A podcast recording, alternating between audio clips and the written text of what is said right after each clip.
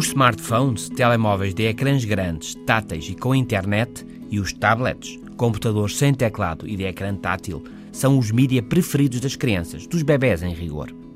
Os tablets e os smartphones são as tecnologias com maior crescimento de sempre. O uso da internet cresceu mais depressa do que o da televisão.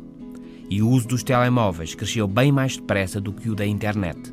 Mas os smartphones e os tablets estão na frente. Num estudo de 25 de abril, desde 25 de abril de 2015, há uns dias, divulgado no encontro de pediatras em San Diego, Califórnia, o que se suspeitava confirmou-se em dose reforçada. Quando uma criança começa a interagir com tablets ou smartphones, ainda não fala nem anda. Um terço das crianças, quando usa pela primeira vez um mídia móvel, tem menos de um ano de idade. Muitas dessas crianças têm apenas seis meses. Antes dos dois anos, já 70% das crianças tocou num ecrã, andou para cima e para baixo com os dedos, falou ao telemóvel, ouviu vídeos ou filmes em computadores.